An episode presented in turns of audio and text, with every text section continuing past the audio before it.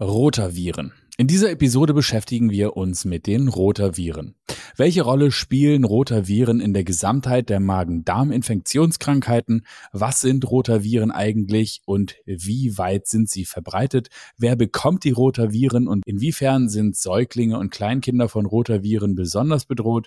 Welche Komplikationen treten durch eine Infektion am häufigsten auf? Gibt es eine wirksame Rotavirenimpfung und gibt es das nur als Kombinationsimpfstoff oder vielleicht auch einzeln? Was empfiehlt die STIKO? Welche langfristigen Folgen haben die Rotavirenimpfungen und zeichnet sich dort überhaupt etwas ab? Und was spricht eigentlich für eine Impfung?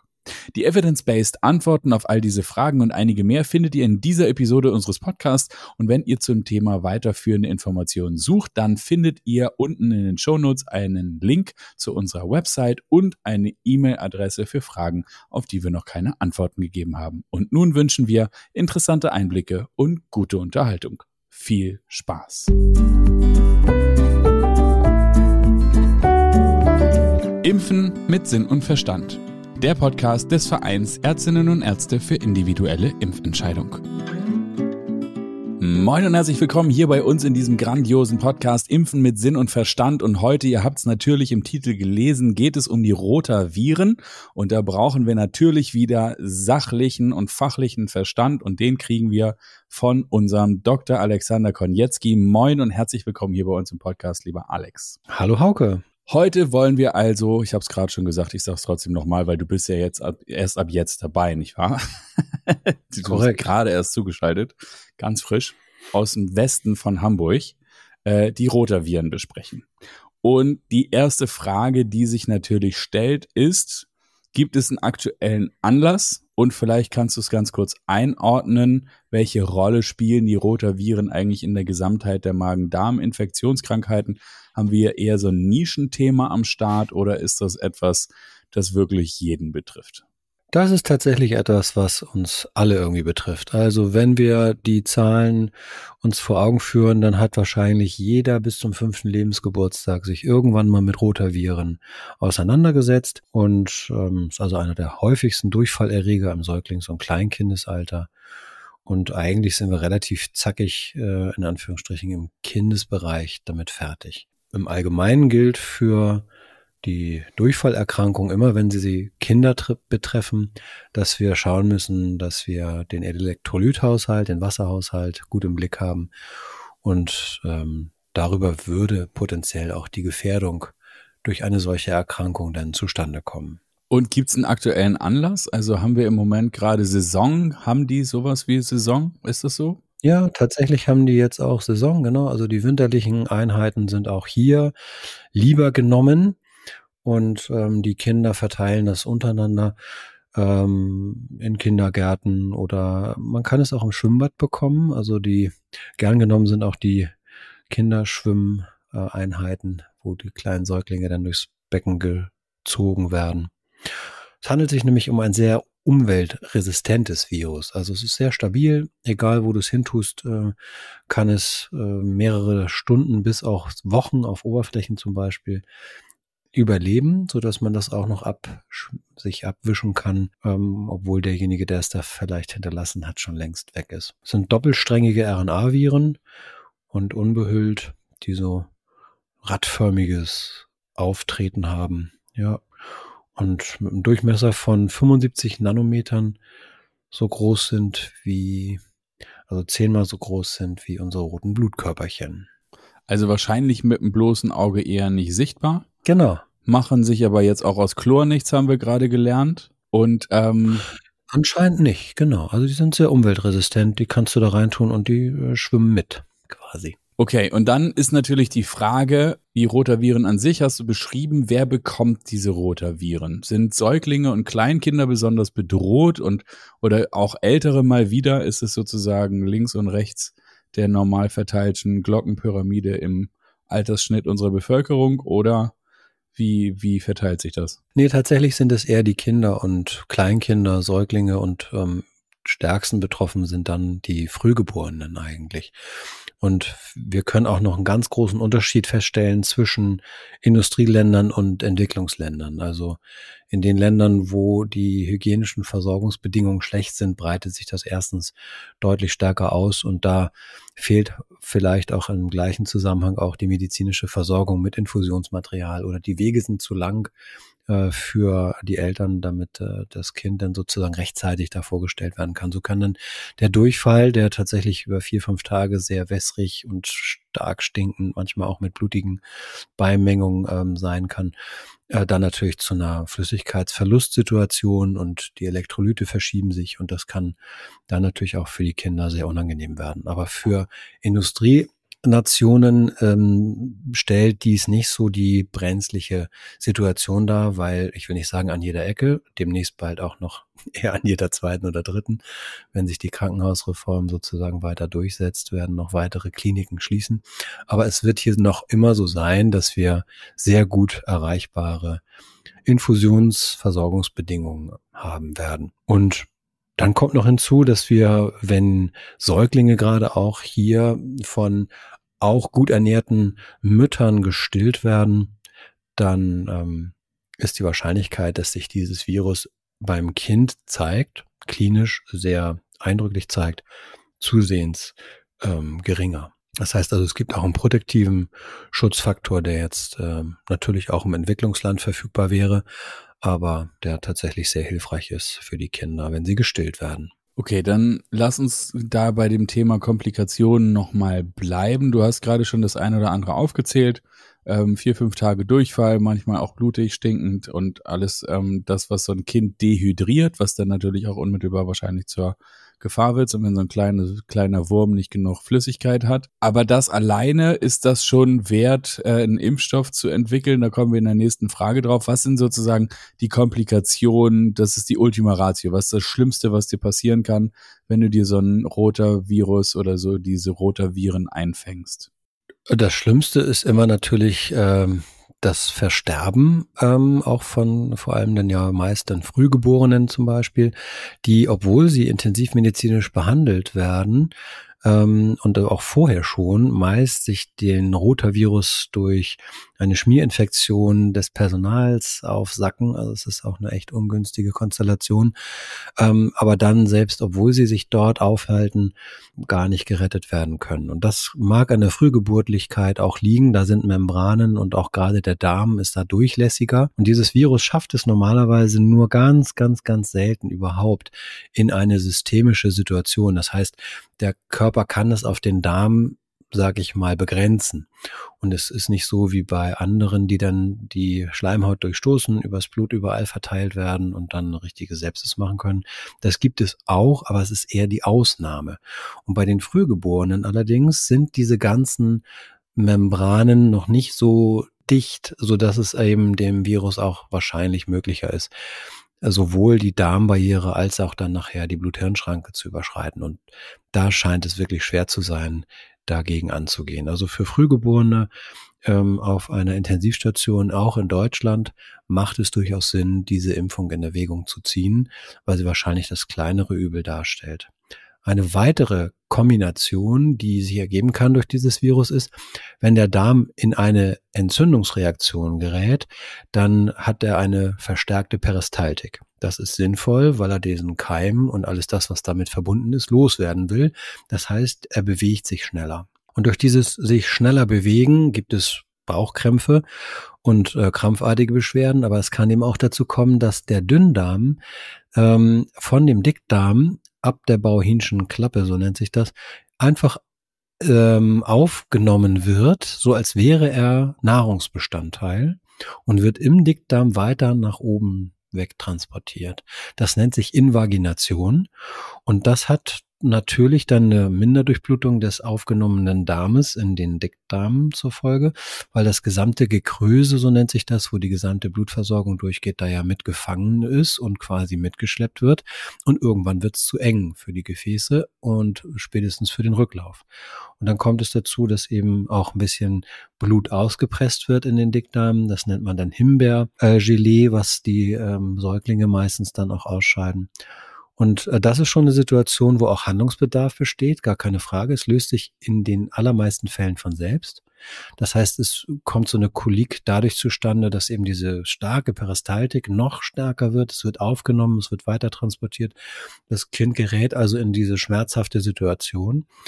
Und wenn denn diese Peristaltik aber, weil sie immer in einer gewissen Rhythmik verläuft, sich wieder ein Stück weit beruhigt, hat es auch die Chance, sich wieder von alleine zurückzuziehen. So passiert es in den allermeisten Fällen. Und für die Rotaviren gibt es diese Komplikation eben auch.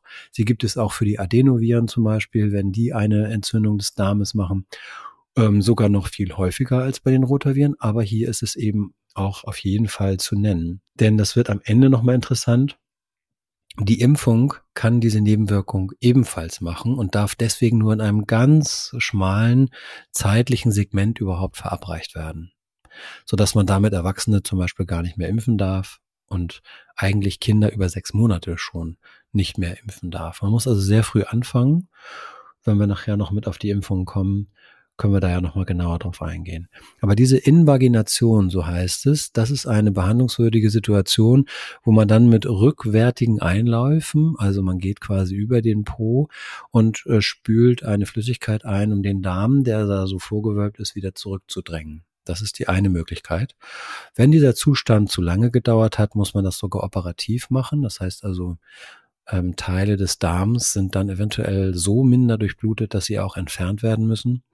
Das ist also eine Komplikation, die durchaus beachtenswert ist und vor allem bei kleinen Kindern und ähm, eher Säuglingen vorkommt von der Häufigkeitsverteilung her. Ne? Okay, und ist es aber dann mehr oder weniger begrenzt auf diese ganz jungen Menschen oder ist, kommt es irgendwann im Alter wieder oder gibt es irgendeine andere Rahmenbedingung, die das be, äh, begünstigt?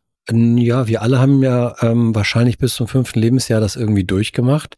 Bei mir persönlich war es nicht so. Ich habe die erst kennengelernt mit Eintritt in die ähm, Ausbildung in der Kinderklinik. Da habe ich also, hm, ich glaube, mindestens dreimal die Rotaviren durchgemacht, weil es unterschiedliche Typen gibt. Die sind auch wieder durchnummeriert. Wir kennen das ja mittlerweile, A, B, C, D, E, F, G. Also die Virologen können das Alphabet. Ne? Und das Guter sind also Anfang. sieben Zero. Ja, ist auch ein guter Anfang. Sieben Serotypen äh, sind das. Und die A-Gruppe allerdings ist so die entscheidende und da gibt es dann unterschiedliche Stämme natürlich auch noch. Ne? G1P und G4P und G2P und so weiter. Und ähm, das sind so ungefähr die relevantesten auch. Die werden zum Beispiel auch in der einen ähm, in der Rotatec-Impfung mit verbaut, so dass man dann darauf auch eingeht. Aber da ist eben so, dass man auch mehrfach die Möglichkeit hat, diese Rotaviren abzuarbeiten, weil es eben Untergruppen gibt, also Stämme gibt.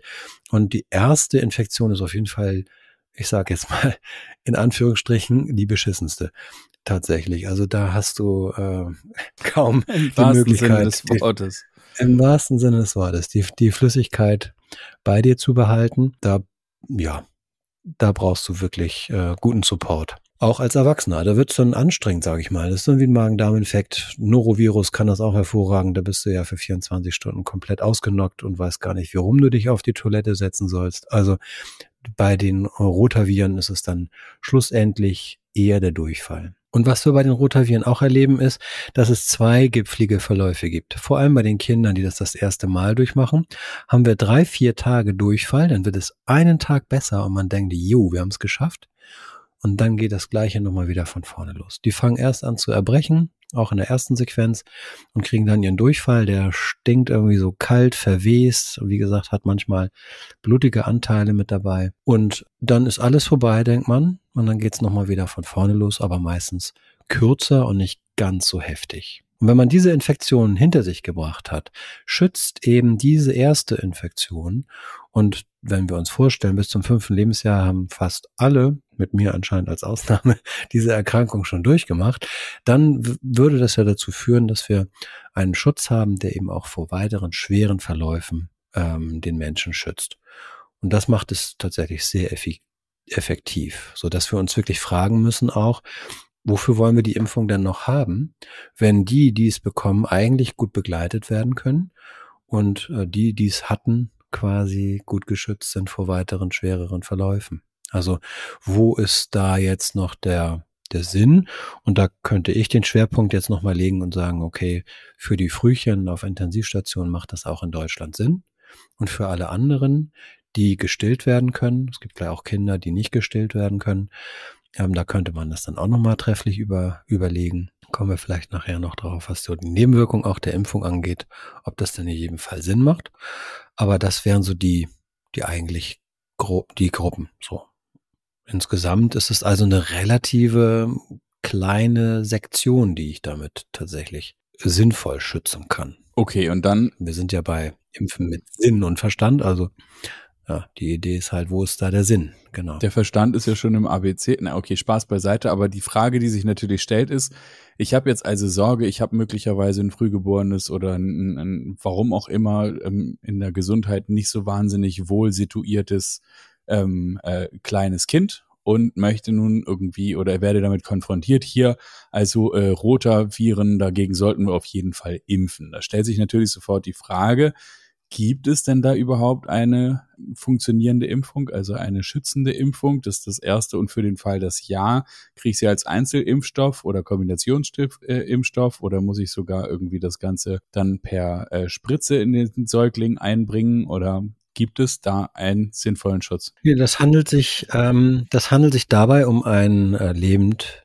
Impfstoff und der kann über den Mund geschluckt werden. Das ist also eine Schluckimpfung. Eigentlich an der Stelle schon mal sinnvoll, weil das Virus ja an die Stelle abgeschwächt appliziert wird, wo man es auch aufnehmen würde. Und es wäre auch genau der Ort, wo sich dann der Mensch ja mit dem Originalkeim auseinandersetzt. So dass es wirklich dadurch, dass das Virus eben super, super selten ja überhaupt nur diese Barriere überschreitet, ähm, macht es auch keinen Sinn, das hinter eine Hautbarriere oder so zu spritzen und irgendwie ein Immunsystem sich daran abarbeiten zu lassen, was im Darm eigentlich gar keine Rolle spielt. Also insofern, das ist schon mal ähm, sehr gut durchdacht. Genau, und da gibt es im Moment zwei, die in Deutschland zugelassen sind. Und ähm, da haben wir einmal das Rotatec und das Rotarix. Und das Rotarix beinhaltet eine Gruppe und äh, bei Rotatec sind eben fünf mit beinhaltet. Von diesen G1, 2 und so weiter Stämmen. Ne? Genau. Seit 2001 ist das Ganze tatsächlich auch meldepflichtig. Das wäre auch noch ganz interessant vielleicht.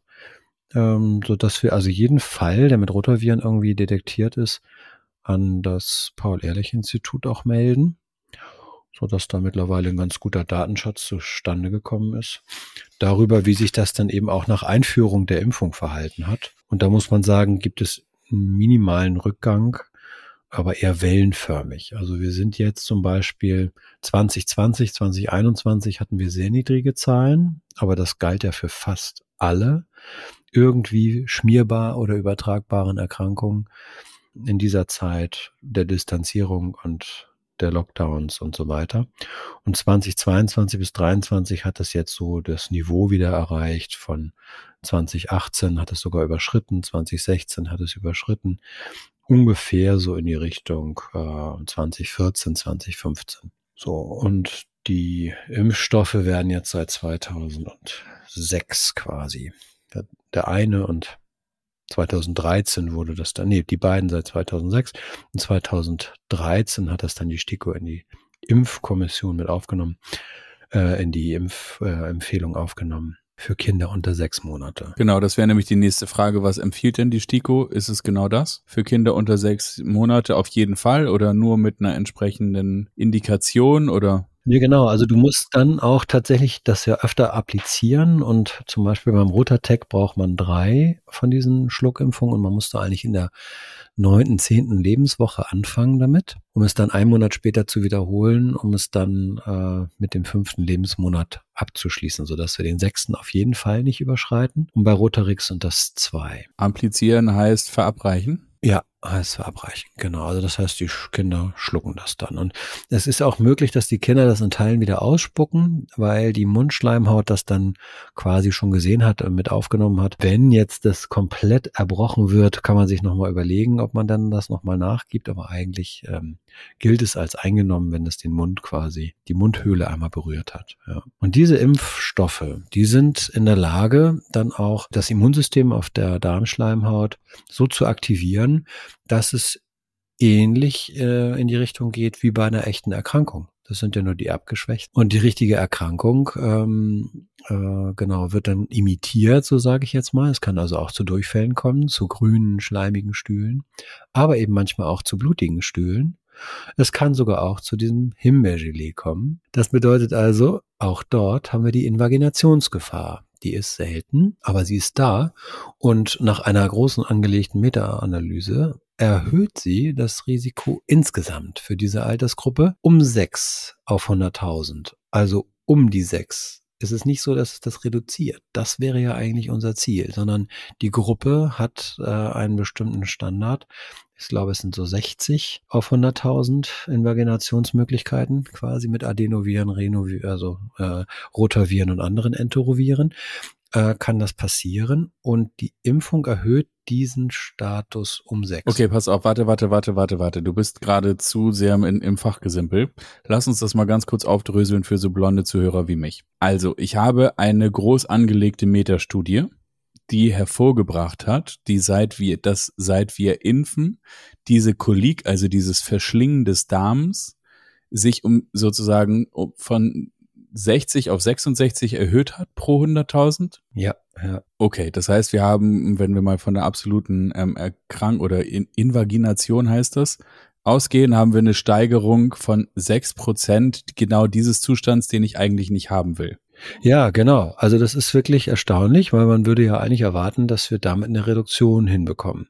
Und damit stellt sich, finde ich, für die Entwicklungsländer vielleicht viel weniger, aber für die Industrieländer sehr deutlich die Frage, macht es Sinn, diese Impfung jedem Säugling zu gewähren oder macht es Sinn, bei gestillten, äh, wohlernährten Säuglingen darauf zu verzichten? Denn nicht nur die Invagination wird an dieser Stelle ähm, angehoben in der Gesamtzahl, sondern das Ganze hält auch nur drei, vier Jahre. Das heißt, die Impfung äh, veräppt auch irgendwann und dann hast du die, die Möglichkeit, dich auch wieder mit dem Originalvirus vollumfänglich anzustecken. Insofern ist das nur eine kurze Zeit und ich erhöhe auch noch das Risiko, an diesen Invaginationen bei Magen-Darm-Infekten zu erkranken.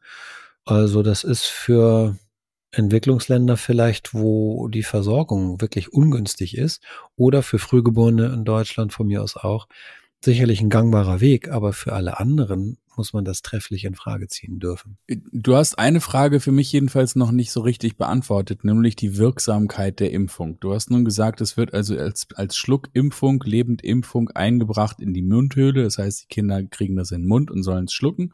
Und dann ist es wie eine Leitinfektion. Das heißt, eigentlich ist es sozusagen eine mit Datum der Impfung ausgelöste leichte Infektion, aber schützt diese denn hinterher auch wirklich? Oder also wenn, hilf mir mal, ist das ein wirksamer Schutz? Naja, ich meine, da haben wir jetzt nur diese äh, Summationsbilder, die sich daraus ergeben. Wir haben jetzt äh, quasi die Anzahl der Rotavirus-Infektionen, äh, die man ja jetzt auch genau zählt. Vorher hat man sie gar nicht so genau gezählt.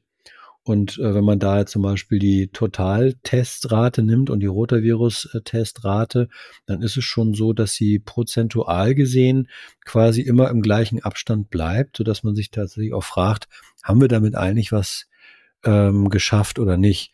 Insgesamt sieht es, mag es so aussehen, wobei das wirklich ähm, so eine Kurve ist, äh, die sich quasi in Richtung 2008 einmal so anhebt von 2001 an und äh, dann so ein bisschen abfällt jetzt bis auf 2023, so dass aber das Niveau von 2001 minimal unterschritten ist. Also da geht's dann irgendwie um 1000 Fälle oder sowas.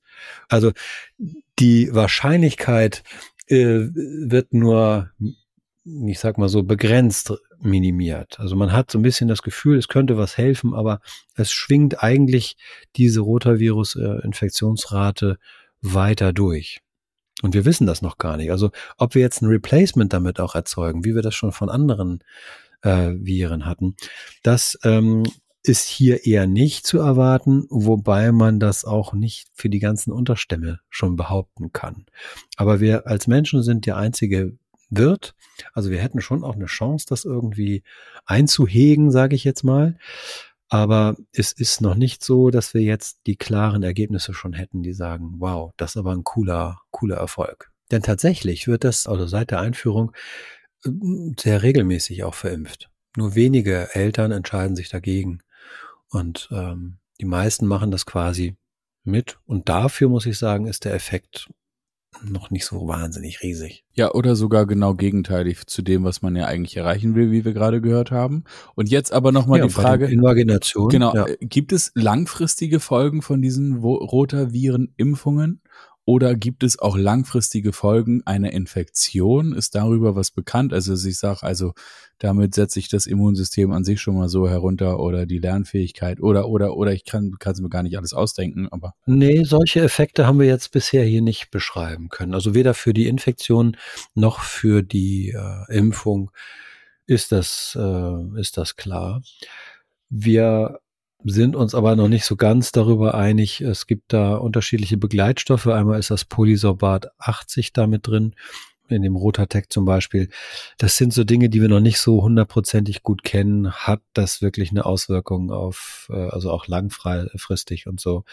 Einige Versuche, muss man sagen, an Mäusen oder Ratten, die haben dann unterschiedliche Auswirkungen gezeigt, wie zum Beispiel Unterdrückung des zentralen Nervensystems mit Verringerung der Bewegungsaktivität oder teilweise auch Ataxie oder paralytische Wirkung, also eine lähmende Wirkung. Das sind Dinge, die wir so beim Menschen jetzt noch nicht beobachtet haben. Aber äh, wir wissen nicht, wie sich das in der Zukunft weiterentwickelt. Also es kann ja auch durchaus sein, dass diese Anfälligkeiten sich irgendwann auch ab Menschen zeigen dass das nicht nur ein Dosisproblem ist, sondern dass dieses Polysorbat vielleicht auch in kleinerer Menge für uns schon diese Probleme machen kann.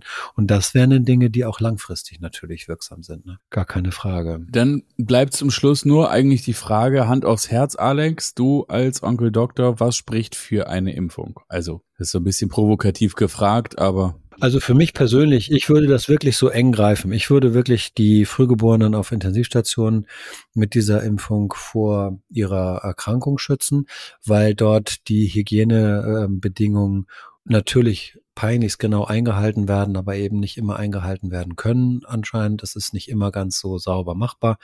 Immer mal wieder kommt es dann da in Anführungsstrichen zu sogenannten Zwischenfällen, wo sich ein solches Virus plötzlich auf einer solchen Intensivstation rumtreibt wo dann auch wirklich viele Frühgeborene versterben. Also für die ist das ein wirklicher, kann das ein Segen sein, das zusätzliche Risiko der Invagination einzugehen durch die Impfung, dafür aber die Originalinfektion nicht zu bekommen. Und ähm, für alle anderen muss man das wirklich sehr zurückhaltend bewerten. Und jetzt kommt noch etwas dazu. Das Ganze wäre erst kostendeckend, wenn wir den Preis irgendwie um ein, zwei Drittel senken würden. Also das heißt, im Moment hat durch dieses Vorgehen und durch diese STIKO-Empfehlung das Gesundheitswesen äh, Mehrkosten von 45 bis 48 Millionen pro Jahrgang. Das heißt, es ist extrem teuer, diese Schluckimpfung? Auch das, ja. Mhm, genau. Also der Preis ist momentan noch so im Segment von, naja, flüssigem Gold nicht, aber es ist, ist teuer. Das sollte für die Gesundheit nicht die absolute Rolle spielen, aber im, mit, mit Blick auf das Gesundheitswesen und was da alles so an Geld eingespart werden muss an unterschiedlichen Stellen, muss man natürlich die Wirksamkeitsfrage schon stellen. Naja, und auch mit dem Ziel, nicht? Also was, was kann ich erreichen damit, ne? Also wenn ich so viel Geld ausgebe, dann erwarte ich davon eben auch einen Benefit, der wirklich merklich und wirklich deutlich ist. Und äh, das sowohl im gesundheitlichen als auch wahrscheinlich dann ja im Einsparungsbereich, aber das ist nicht der Fall. Okay, dann lassen wir das mal so stehen. Und ich danke dir da draußen für dein Interesse, für den Fall, dass ich eine Frage nicht gestellt habe, auf die du aber gerne eine Antwort hättest. Dann findest du unten in den Show Notes eine E-Mail-Adresse dafür, genauso wie die äh, Verlinkung zu unserer Website. Auch da gibt es weiterführende Informationen zum Thema Rotaviren. Ich danke dir, Alex, für die sachliche, fachliche Darlegung äh, dieser Viren und auch ihrer wirksamen Bekämpfung oder mäßig wirksamen Bekämpfung. Und ich danke euch allen dafür, dass ihr wieder dabei wart. Bis zum nächsten Mal. Habt einen fantastischen Tag, genießt ihn und bis dahin alles Liebe. Ciao und tschüss. Wenn dich dieses Thema noch weiter interessiert, dann findest du unten in den Shownotes einen Link zu unserer Website. Auf der Website findest du jede Menge Fach- und Sachbeiträge zu genau diesem Thema genau wie eine E-Mail-Adresse. Du kannst uns deine Frage auch direkt stellen. Wir freuen uns auf dich das nächste Mal. Und wenn du garantiert keine weitere Episode dieses Podcasts verpassen willst, dann abonnier doch diesen Kanal und auch eine Bewertung würde uns sehr helfen. Wir danken dir für dein Interesse und bis zum nächsten Mal. Tschüss.